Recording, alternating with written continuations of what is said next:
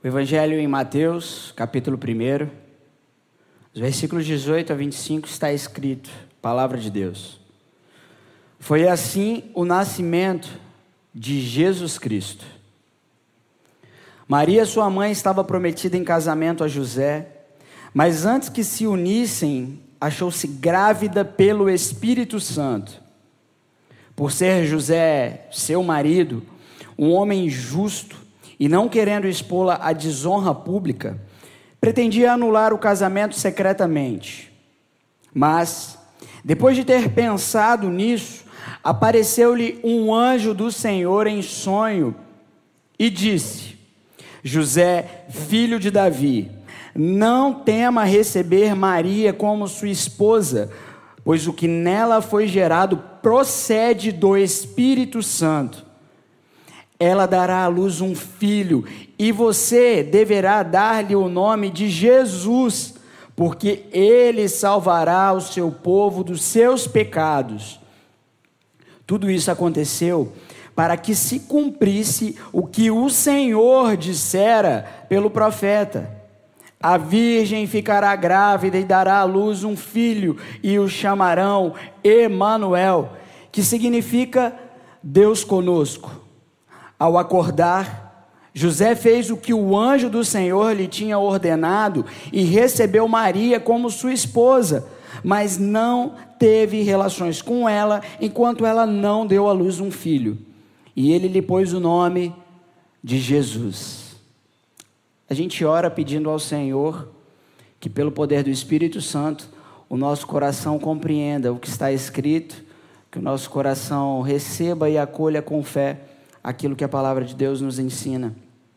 Deus Pai, em nome de Jesus, o teu filho amado, pedimos que na misericórdia do Senhor, no teu poder, a tua igreja aqui reunida seja encontrada, para que os nossos corações, para que o coração de cada um aqui seja aberto, Senhor Deus, esclarecida seja a Sua palavra, iluminada seja a Sua palavra para o nosso coração, porque habitamos, Deus, ora em trevas e escuridão e somos dependentes de que a luz do Senhor brilhe sobre nós. Então brilha, Senhor Deus, o teu rosto, a tua face de misericórdia sobre a nossa vida, para que a gente tenha compreensão da tua palavra, para que ao ouvir aqui, Senhor Deus, a gente seja tornado pelo poder da tua palavra, do teu Santo Espírito, praticantes dessa boa palavra do Senhor para nós. Enche o nosso coração de esperança Ilumina-nos, Deus, em nome do teu filho amado Jesus.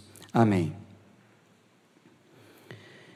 Irmãos, nós, desde pequenos, temos algo que faz parte da nossa vida: a confiança. Nós sempre confiamos em algo ou alguém. Confiamos em alguma coisa ou confiamos em alguém. A confiança faz parte da vida humana, faz parte desde que somos pequenininhos. A criancinha de colo, quando ela está ali assustada e a mamãe ou o papai pega ela no colo, então ela se sente acolhida. Ela já tem aquela confiança nos braços que o, a, que o carregam desde a infância. A gente vai desenvolvendo a nossa vida e a gente vai encontrando confiança na gente. Os primeiros passos a gente vai encontrando firmeza nas pernas, então a gente passa a confiar nas próprias pernas e aí a gente começa a brincar, correr, pular, fazer uma coisa ou outra.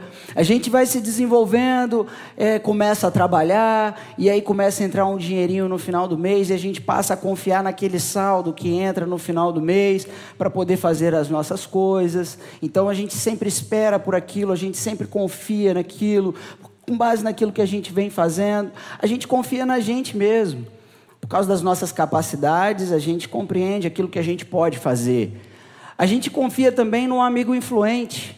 Às vezes a gente tem um amigo que pode resolver algum problema para a gente, então a gente tem confiança sobre a influência de algum amigo. Mas quando é que essa confiança rui? Quando é que essa confiança se desmancha diante de nós? Quando surge algum problema ou alguma coisa que a gente não esperava, alguma coisa que a gente não havia planejado. A gente faz planos, mas como as Escrituras dizem, a resposta certa vem do Senhor. E aí, quando a gente se depara com alguma situação que não tinha nada a ver com aquilo que a gente tinha planejado, aí a gente fica frustrado, aí a gente fica mal, a gente fica chateado, porque aquilo que a gente esperava não aconteceu.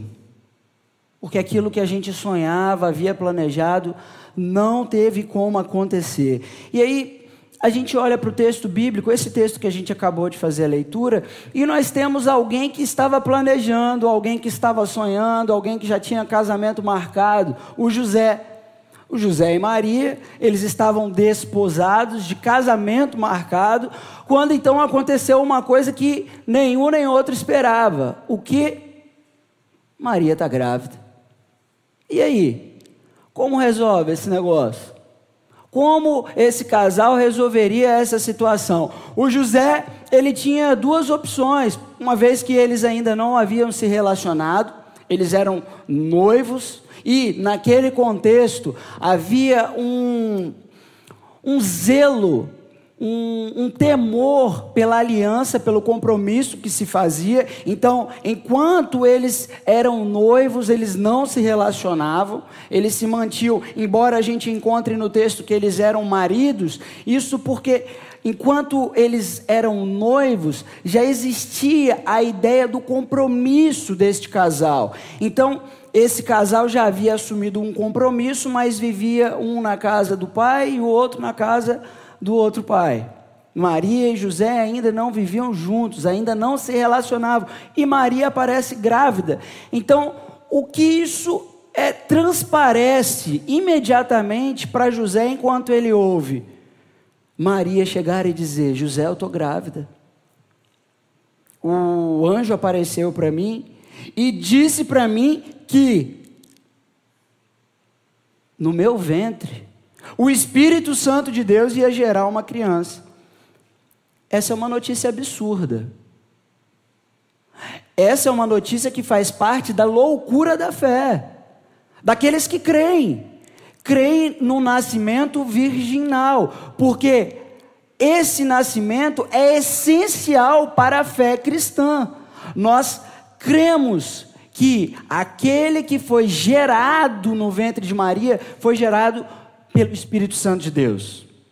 Vejam que a estrutura do texto do primeiro capítulo, na semana passada nós fizemos a leitura com o pastor Rômulo, ela mostra a mudança da forma, para mostrar que Jesus foi gerado não por um homem, mas pelo Espírito Santo de Deus. Você observa do primeiro versículo do capítulo 1, vai dizer: registro da genealogia de Jesus Cristo, filho de Davi, filho de Abraão. Aí vai dizer o versículo 2: Abraão gerou Isaac, Isaac gerou Jacó, Jacó gerou Judá, gerou, gerou, gerou. Vai observando o texto e perceba: gerou, gerou. Um foi gerando o outro, nós temos aqui o registro da genealogia. Mas quando chega no nascimento de Jesus, existe uma, o que os estudiosos chamam mudança da forma. O autor propositalmente ele vai mudar a forma que ele vinha comunicando. Então ele diz: Este Jesus foi gerado pelo Espírito Santo de Deus.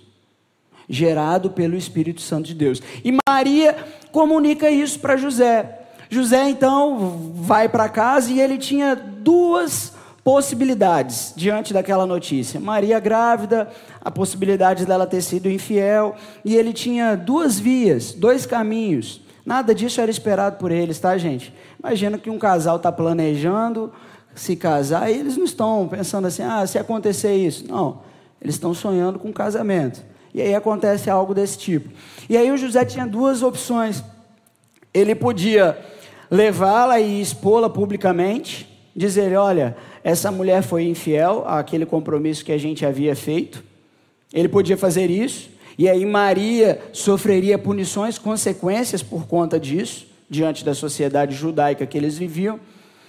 Ou então, ele podia escrever uma carta de divórcio, e essa carta de divórcio ele poderia entregar a ela, e uma vez que Maria fosse questionada, ela tinha um documento, um registro que a livraria de punições, de sanções, porque o seu marido havia dado essa carta de divórcio. Mas aí o texto bíblico vai mostrar para nós que enquanto ele pensava, o que eu vou fazer diante dessa situação, um anjo aparece para ele e diz: Não tema receber Maria.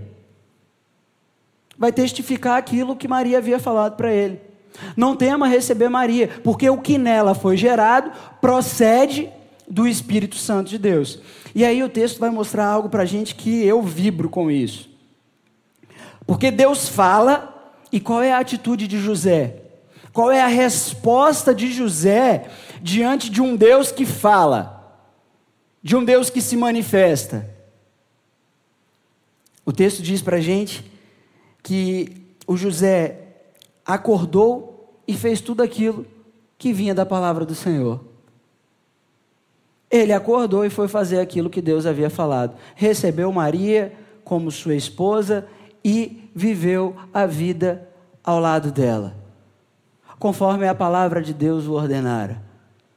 E aí, a gente percebendo ah, no texto bíblico e também contextualizando algumas situações, como por exemplo, a gente ter confiança, a gente desejar, sonhar, planejar e ter expectativas e às vezes a gente tem algumas expectativas que acabam é, se frustrando, e especialmente somos frustrados quando descobrimos que somos incapazes de controlar o futuro, controlar o tempo, controlar as circunstâncias. E quando descobrimos isso, nós temos as nossas frustrações com as dificuldades que vão subindo, surgindo ao longo da vida. Diante disso, a gente vem trabalhando essa série e eu gostaria de propor o seguinte tema: o que a gente tem aqui? Esperança alimentada por uma promessa.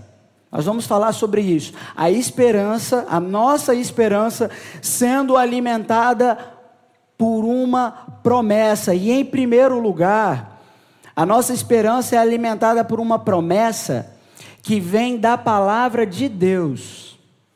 A minha esperança, a sua esperança, ela é alimentada por uma promessa que vem da palavra de Deus, não vem de um anúncio de jornal, ainda mais os jornais que a gente tem hoje, que são corrompidos, que são cheias de intenções. A nossa esperança é alimentada por uma promessa que vem da palavra do Senhor, vem das Escrituras. Perceba o que está escrito no texto bíblico, do versículo 29 ao versículo 22. Por ser José seu marido, um homem justo e não querendo expô-lo à desonra pública, pretendia anular o casamento secretamente, mas depois de ter pensado nisso, apareceu-lhe um anjo do Senhor em sonho e disse: José, filho de Davi, não tema receber Maria como sua esposa, pois o que nela foi gerado procede do Espírito Santo. Ela dará à luz um filho e você deverá dar-lhe o nome de Jesus, porque ele salvará o seu povo dos seus pecados. Versículo 22 vai dizer o seguinte: tudo isso, tudo isso que está acontecendo aqui, que a gente está lendo acerca do nascimento de Jesus, tudo isso aconteceu para que se cumprisse o que o Senhor dissera pelo profeta. Então, esse registro que a gente tem em mãos é um registro histórico, é um fato. Vejam, é, é muito comum a gente ter foto de criancinha, dos nossos filhos, ou então foto nossa de quando éramos crianças. Ontem mesmo a gente vinha dentro do carro, a Vitória, a Jailine vinha mostrando foto de quando eles eram bebês, mostrando para mim e para a Letícia dentro do carro. A gente guarda essas fotos, essas imagens, porque são registros para nós. Registros da nossa história, registros da vida. E as Escrituras estão mostrando para a gente, aqui nós temos um registro de um acontecimento, de algo que aconteceu. Nós não podemos nos aproximar das Escrituras como se isso daqui, esse texto que temos em mãos, fosse historinha. A gente muitas vezes aprende errado e ensina errado. A gente ensina às nossas crianças historinhas da Bíblia, nós não estamos ensinando historinhas como a da Chapeuzinho Vermelho, de tantas outras fábulas. Nós estamos ensinando para as nossas filhas histórias, fatos, ocorrências que é, nós temos registrado e que são contados, passados, transmitidos, para que eu e você possamos alcançar a fé em Deus. Então, o que temos aqui foi dito pelo próprio Deus que aconteceria e aconteceu. Esse é o registro de um acontecimento daquilo que Deus havia determinado, determinado a acontecer. Então perceba o versículo 22 e é importante para a gente. Tudo isso aconteceu para que se cumprisse o que o Senhor dissera. Então, qual é o meio por onde eu e você temos a nossa esperança alimentada? É pela palavra de Deus é pelas Escrituras, é tendo acesso às Escrituras, é tendo tempo com as Escrituras, tendo tempo com a palavra de Deus. Não apenas aqui, irmãos. Aqui a gente tem 40, 50 minutos de leitura das Escrituras, de louvor, de adoração, mas não apenas aqui, a gente carece das Escrituras para alcançar uma esperança nutrida, alimentada e é somente pela palavra de Deus que a nossa esperança pode ser alimentada, porque aqui nós encontramos a promessa de vida. Somente nas Escrituras nós encontramos a verdade, a promessa verdadeira está revelada nas Escrituras. E eu e você somos totalmente dependentes dessa promessa. Por isso, carecemos tanto de que o Senhor Deus fale conosco, fale ao nosso coração. Nós temos o exemplo de Abraão, velho já, de idade avançada. Abraão e Sara, que não tinha um filho, que não tinha a sua descendência, que não tinha uma posteridade. E aí, o texto bíblico vai dizer para a gente que Deus falou com Abraão. E a vida de Abraão, ela foi transformada a partir de quê? Da promessa que Deus fez para ele. Então, a esperança de Abraão estava baseada na promessa de Deus. A esperança de Abraão estava baseada na palavra de Deus, de um Deus que promete e que cumpre. E essa promessa, essa esperança foi que mudou a vida de Abraão. As Escrituras dizem que Deus falou com Abraão, então Abraão passou a invocar o nome do Senhor, adorar o nome do Senhor, bendizer o nome do Senhor, proclamar o nome do Senhor, porque a vida de Abraão estava baseada na promessa. A esperança dele estava alimentada, firmada, baseada na palavra de Deus. A nossa esperança, ela é alimentada por uma promessa que vem da palavra de de Deus. Aqui a gente tem o José. Perceberam o movimento do texto bíblico? O José que vinha com aquela situação tão complicada, duas opções. Uma é, promover um escândalo por causa da infidelidade de Maria, entre aspas, ou então dar uma carta de divórcio para ela e liberá-la, dizer que eu já não tenho mais uma história com ela. Era isso que o que o José tinha. Mas então veio a palavra de Deus.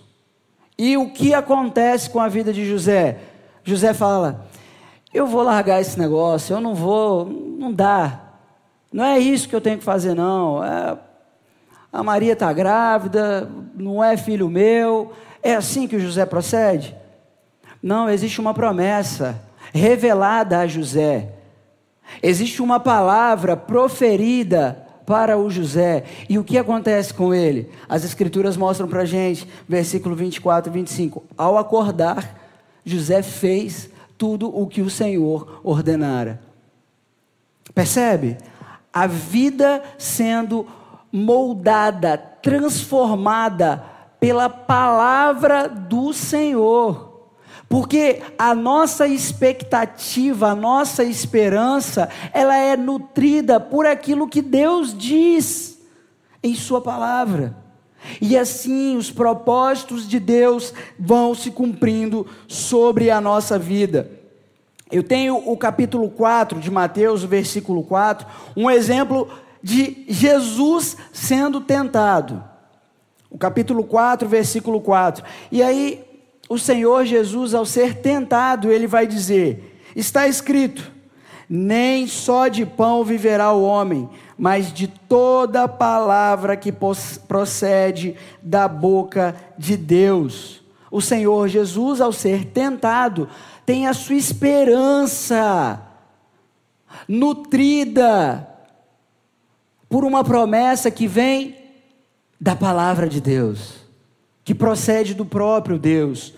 Olha uma outra situação, quando a gente se encontra em dias maus, dias difíceis, dias ruins. Apocalipse, primeiro capítulo, versículo 9 da palavra de Deus, está escrito: Eu, João, irmão e companheiro de vocês no sofrimento, no reino e na perseverança em Jesus, estava na ilha de Pátimos por causa da palavra de Deus e do testemunho de Jesus. Há quem olhe para esse texto e pense que o João estava curtindo as férias na ilha de Pátimos. A Letícia hoje falou comigo, amor, eu não sabia disso. Ela não sabia que o José estava preso, não é, Lê? Gente, o José não estava curtindo férias por causa da palavra de Deus. João, perdão. O João ele não sabia. O João estava preso por causa da palavra de Deus. E em meio a uma circunstância como essa, onde ele aguarda ser executado, aguarda ser executado por causa da palavra de Deus, o que ele faz? Ele cumpre o bom propósito, ele escreve este texto bíblico, porque o Senhor Deus havia se revelado e ordenara que ele escrevesse. Percebam, irmãos, a nossa esperança, as nossas atitudes, elas são nutridas por uma promessa que vem da palavra do próprio Deus. E é a partir da palavra de Deus que nós temos a nossa esperança e a nossa vida nutrida, a nossa vida transformada, a nossa vida moldada. É, eu conto para vocês um exemplo muito interessante de alguém que compreendeu a importância das Escrituras. Susana Wesley, mãe de John Wesley e Charles Wesley, esses dois homens, conhecidos na história e na literatura teológica, na literatura cristã, John Wesley foi um grande pregador do evangelho do século 17, que pregou o evangelho e muitos corações se renderam a Jesus Cristo através da sua pregação. Charles Wesley foi um grande compositor de hinos, desses como os do inário que a gente canta hoje. Charles Wesley compôs muitos hinos a, da, da literatura cristã. Esses dois são filhos de Susana Wesley.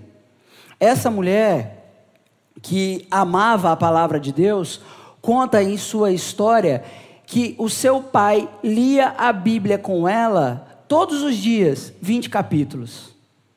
Todos os dias da sua vida, Susana Wesley ouviu o seu pai lendo 20 capítulos da Bíblia. Susana Wesley teve 19 filhos e ela percebeu que não dava conta de ler 20 capítulos por dia. 19 filhos, ela não conseguia dar conta. E desses 19 filhos, nove deles morreram antes de completar 10 anos de idade. E a história de Susana Wesley vai dizer que todos os dias essa mulher, sem deixar um dia sequer, ela lia e orava. Ela orava e lia a Bíblia todos os dias, num período de duas horas com seus filhos.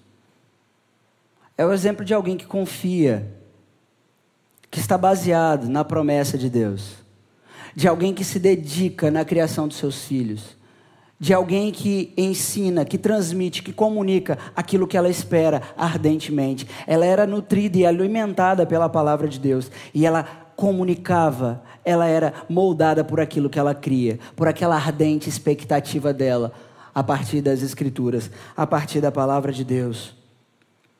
Em segundo lugar, a gente vai ver aqui nas escrituras que nós somos alimentados por uma promessa Em primeiro lugar, nós vimos que é uma promessa que vem da palavra de Deus, em segundo lugar, por uma promessa que se cumpriu.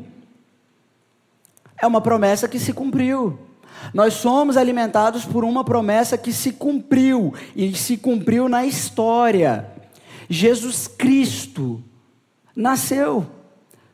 O Natal é a manifestação da glória de Deus, de um Deus que salva pecadores. O Natal é uma mensagem para nós, o nascimento de Jesus é para nós a boa nova, a boa notícia de que o Filho de Deus que tira pecados do mundo nasceu na terra.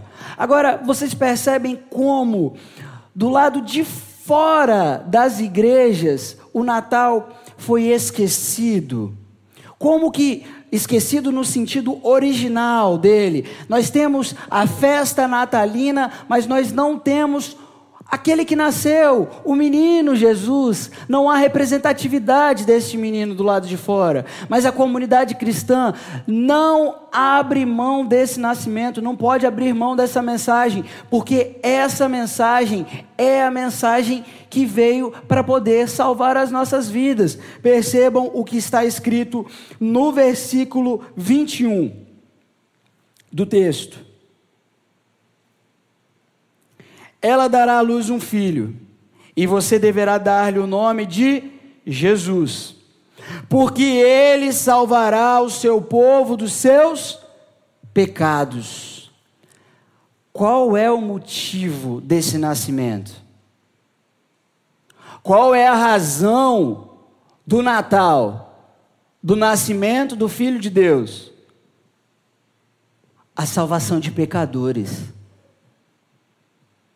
salvar o seu povo dos seus pecados.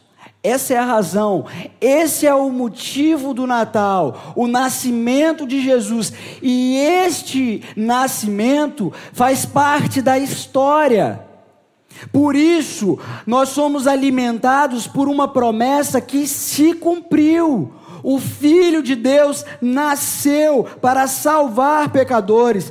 Enquanto eu estou falando disso, irmãos, que fique bem claro: perde-se a noção do pecado e já nós não teremos mais do que ser salvos.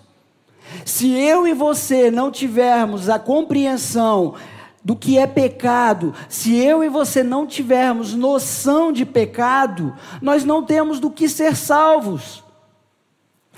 Vocês veem um exemplo: pessoas que que trabalhavam no campo há muitos anos. Elas oravam pedindo a Deus para que não viesse, não viesse peste sobre a sua plantação. Por qual razão? Vem a peste sobre a plantação, acaba com toda a plantação, e aí, sem recurso, no final do mês, não é isso? Então, o povo se voltava a buscar a Deus porque ele necessitava de que Deus pudesse livrá-lo daquela situação. Mas aí veio a pesticida. Surgiu a tecnologia. E aí você passa aquele remédio, você bate aquele veneno sobre a plantação e você evita que venham as pestes. Já não precisa mais buscar Deus por conta disso. A gente já não precisa mais orar porque já não tem mais peste para poder acabar com a nossa plantação, para acabar com os nossos recursos. A gente deixa de buscar, a gente deixa de orar, porque a gente compreende que a gente não precisa de livramento, porque a gente compreende que não precisa mais desse cuidado de Deus. Se a gente tem recurso no final do mês, a gente já não precisa também de Deus.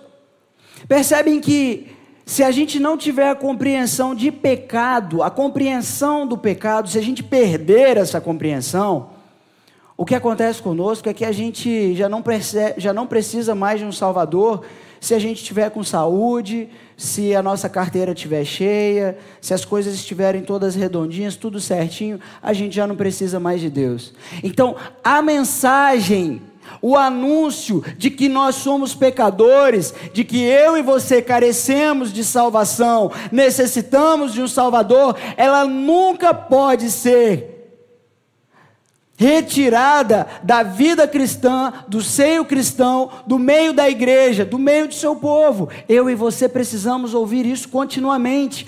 Ele nasceu para salvar pecadores. Perceba o que João vai dizer, Zacarias, perdão, vai dizer em Lucas, capítulo 1, onde a gente lê nos versículos 76 e 77, o cântico de Zacarias, quando a sua esposa Isabel havia ficado grávida de João Batista. Então, João Batista, quando é, estava sendo gerado ali no ventre da sua mãe, o Zacarias canta um cântico de louvor a Deus. Ele vai bem dizer o nome de Deus. E nos versículos 76 e 77, ele vai falar do propósito do nascimento desse menino, João Batista. 76 e 77 está escrito: E você, menino, será chamado profeta do Altíssimo, pois irá diante do Senhor para lhe preparar o caminho, para dar ao seu povo o conhecimento da salvação, mediante o perdão dos seus pecados. O propósito de João Batista não era anunciar apenas o nascimento de Jesus, apenas dizer que ia nascer o Filho de Deus, era preparar o caminho, anunciar a salvação mediante perdão de pecados. Porque o propósito do nascimento de Jesus Cristo é para perdão dos nossos pecados, é para remissão do meu e do seu pecado, da mudança da nossa vida, de transformação da nossa vida. Nós vimos que Deus ele é fiel em se revelar por meio da tua palavra e que ele é fiel à sua palavra, mesmo quando a gente falha. Deus permanece fiel à sua palavra. Mas Aqui nós encontramos que Deus ele é poderoso e glorioso para se manifestar para salvar pecadores. A nossa esperança é alimentada por uma promessa que se cumpriu, o nascimento de Jesus. Porque ele nasceu nós compreendemos que Deus manifestou o perdão dos nossos pecados, Deus manifestou salvação para as nossas vidas, porque aquele menino que nasceu numa manjedoura, aquele menino que cresceu, e que foi levado diante das autoridades de Israel para ser condenado, para ser morto, ressuscitar ao terceiro dia, essa história, esse fato e esse ocorrido é o que nutre a nossa esperança. E aí você pode pensar assim, mas basicamente é só isso? Aí eu vou te convidar a abrir a primeira carta de Paulo aos Coríntios, para a gente ler o que Paulo escreve nessa carta, no primeiro capítulo, os versículos 21 a 24 das Escrituras está escrito. 1 Coríntios, capítulo 1, versículo 21 a 24. Está escrito: Visto que na sabedoria de Deus o mundo não o conheceu por meio da sabedoria humana, ou seja, Deus não é conhecido por sabedoria humana, por ciência. O texto vai dizer: agradou a Deus salvar aqueles que creem por meio da loucura da pregação. Salvar aqueles que creem por meio da loucura da pregação. E qual pregação nós estamos falando? Pregação é, que vai dizer que você pode ser curado? Pregação que vai dizer que você pode prosperar financeiramente? Pregação que vai dizer que os seus sonhos se realizarão e que você será feliz nessa terra e comerá o melhor dessa terra. É desse tipo de pregação? Não. É desse registro que nós temos nas Escrituras, dessa promessa que se cumpriu. Dessa promessa que se cumpriu, que o Filho de Deus nasceu que ele padeceu sobre Pontos Pilatos, foi crucificado, morto e sepultado. Ele ressuscitou ao terceiro dia, subiu aos céus e está sentado à direita de Deus Pai Todo-Poderoso. É essa pregação. E todo aquele que nele crê, recebe a salvação. É com base naquilo que se cumpriu. A nossa esperança é alimentada pela obra de Jesus Cristo, por aquilo que ele fez. E é nisso que nós devemos crer, naquilo que Jesus Cristo fez pelas nossas vidas, porque Ele é o sumo sacerdote que sustenta a minha e a sua vida diante de Deus. Ele nos salva e nos sustenta diante de Deus Pai. A nossa esperança é alimentada por uma promessa que se cumpriu a nossa esperança é alimentada por uma promessa que vem da palavra de Deus. De Deus para as nossas vidas. E por fim, nossa esperança é alimentada por uma promessa para viver com integridade. Se eu e você temos a nossa esperança nutrida pela palavra de Deus, pela palavra que vem de Deus. Se eu e você temos a nossa esperança alimentada por uma promessa que se cumpriu, qual é o propósito disso? Qual é a finalidade disso? É viver com integridade. A nossa esperança, ela é alimentada por uma promessa para que nós possamos viver com integridade. Olha para o texto bíblico e perceba esses movimentos. Versículo que a gente vai ver no versículo 19, no versículo 24 e 25 da palavra de Deus. Versículo 19 diz: Por ser José, seu marido, um homem justo, um homem justo, que esperava em Deus, que aguardava a promessa de Deus. A Bíblia não está falando de José, da justiça de José, da integridade de José, por acaso. Mateus escreve inspirado por Deus para dizer que esse homem era um homem piedoso, um homem que esperava em Deus, aguardava o cumprimento da promessa, aguardava o cumprimento da palavra de Deus. E aí, os versículos 24 e 25 vão dizer que, diante de um Deus que falou, diante de um Deus que se manifestou, o José deu uma resposta diante desse Deus. Versículo 24: Ao acordar, José fez o que o anjo do Senhor lhe tinha ordenado e recebeu Maria como sua esposa. Percebem? Uma vida íntegra diante de uma promessa, diante da palavra de Deus, diante daquilo que Deus falava ao seu coração. Nós temos o José vivendo uma vida íntegra, justa diante de Deus, eu e você temos sido alimentados por essa promessa a fim de que tenhamos uma vida íntegra diante de Deus e diante dos homens. Quero convidá-los a abrir Hebreus capítulo 12, onde a gente lê o que está escrito nessa carta aos Hebreus, Hebreus capítulo 12 Primeiro e segundo versículo da palavra de Deus diz assim, versículo 3. Hebreus 12 está escrito: Portanto, também nós, uma vez que estamos rodeados por tão grande nuvem de testemunhas, livremos-nos de tudo o que nos atrapalha e do pecado que nos envolve, e corramos com perseverança a corrida que nos é proposta, tendo os olhos fitos em Jesus, autor e consumador da nossa fé. Ele, pela alegria que lhe fora proposta, suportou a cruz, desprezando a vergonha, e assentou-se à direita do trono de Deus. Versículo 3.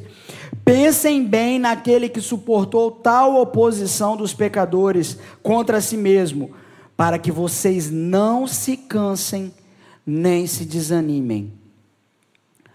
Olhando para a promessa que se cumpriu, Tendo os nossos olhos fitos na promessa que se cumpriu, nós não devemos desanimar.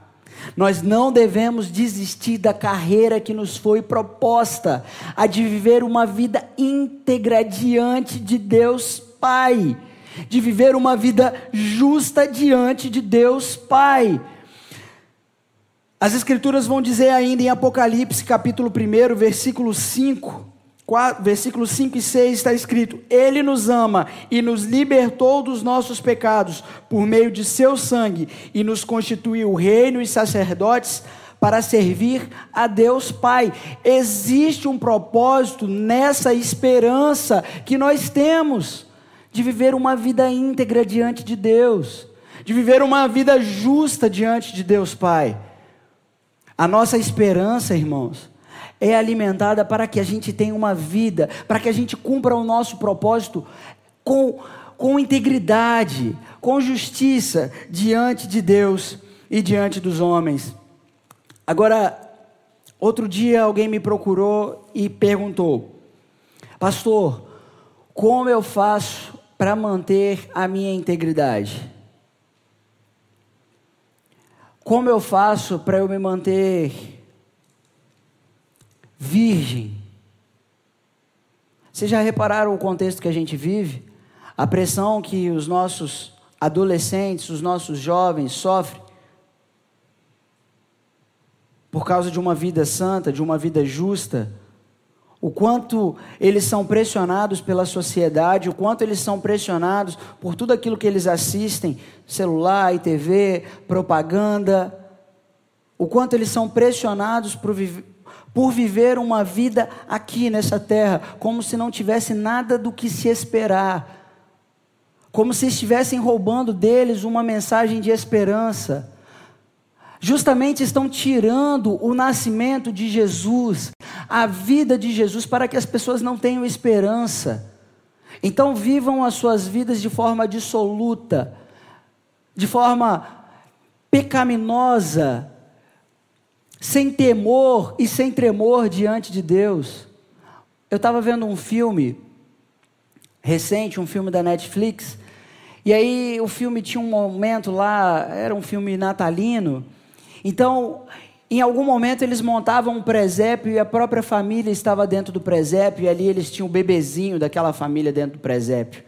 E como uma mensagem cômica e trágica, ao meu ver, eles comunicam o seguinte: a família está ali no presépio, e então eles começam a brigar, a discutir, brigar, a discutir, e eles saem de dentro do presépio e começam a brigar e a tirar gelo um no outro, e vira uma briga. Depois, quando termina aquela cena, alguma pessoa volta dentro do presépio e lembra que haviam esquecido a criança lá.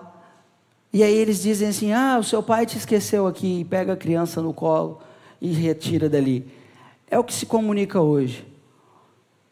Um menino esquecido, uma mensagem esquecida da qual se tira a esperança de nós. Essa pessoa que entrou em contato comigo e me perguntou o que fazer. Talvez a gente espere uma receita de bolo Talvez a gente procure receitas de bolo para viver de forma íntegra, para viver de forma justa diante de Deus. Na verdade, se vive de forma justa e íntegra diante de Deus, pela fé. Eu disse para essa pessoa: a maneira de se viver de forma íntegra e justa é pela aliança, é baseado na aliança. É baseado na aliança que Jesus fez, fez comigo e com você. A maneira de se viver de forma íntegra, de você guardar a sua integridade, é confiando na aliança que Deus fez com você. Que Deus fez conosco por meio de Jesus Cristo. Sabe por quê, meus irmãos? Porque é Ele quem nos sustenta em santidade. É Ele quem nos sustenta em integridade, e não existe outro que possa sustentar a minha vida e a sua vida com integridade diante de Deus. É somente Jesus Cristo. Só Jesus pode sustentar a nossa vida em integridade. É com base na aliança que ele fez com Deus Pai, derramando o sangue dele o sangue puro dele, que eu e você podemos ser sustentados em integridade diante de Deus. Hebreus capítulo 1 vai dizer que o Filho é o resplendor da glória de Deus Pai, que o Filho é a expressão exata do seu ser, sustentando todas as coisas por Sua palavra. Só Jesus pode sustentar a nossa vida com integridade. Então, qual é a maneira de guardar a nossa vida íntegra diante de Deus? É confiando em Jesus. Confiando em Jesus. Confiando naquele que se entregou pelas nossas vidas. E o livro de Mateus, a gente vai cantar, vai louvar a Deus aqui é, relembrando esse, esse texto bíblico que encerra o livro de Mateus. Mateus capítulo 28, versículo 20. Porque a nossa esperança, ela é alimentada por uma promessa que vem da palavra de Deus. A nossa esperança é alimentada por uma promessa que se cumpriu. A nossa esperança, ela é alimentada para que vivamos com integridade diante de Deus. E como a gente vive com integridade diante de Deus, confiando na promessa. Mateus 28, versículo 20 diz: E eu estarei com vocês até o fim. Jesus prometeu que vai estar com você até o fim, para que você seja sustentado íntegro, para que você seja sustentado com um coração temente, amando a Deus, pronto a fazer tudo aquilo que em Sua palavra encontramos razão e propósito para glorificar a Deus.